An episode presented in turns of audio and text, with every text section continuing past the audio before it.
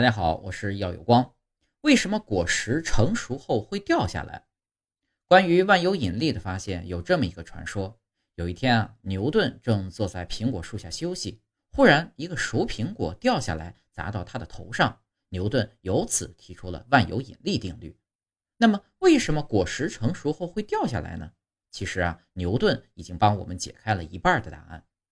果实成熟后，如果不及时采摘，大多都会自行脱落。这并不是因为果柄太细不堪果实的重负，而是因为果实必须落到地上才能发芽生根，长出新的果树来。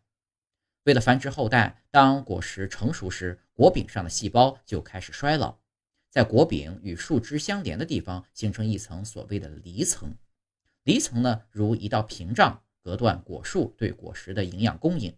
最后呢，由于地心的吸引力，果实纷纷落地。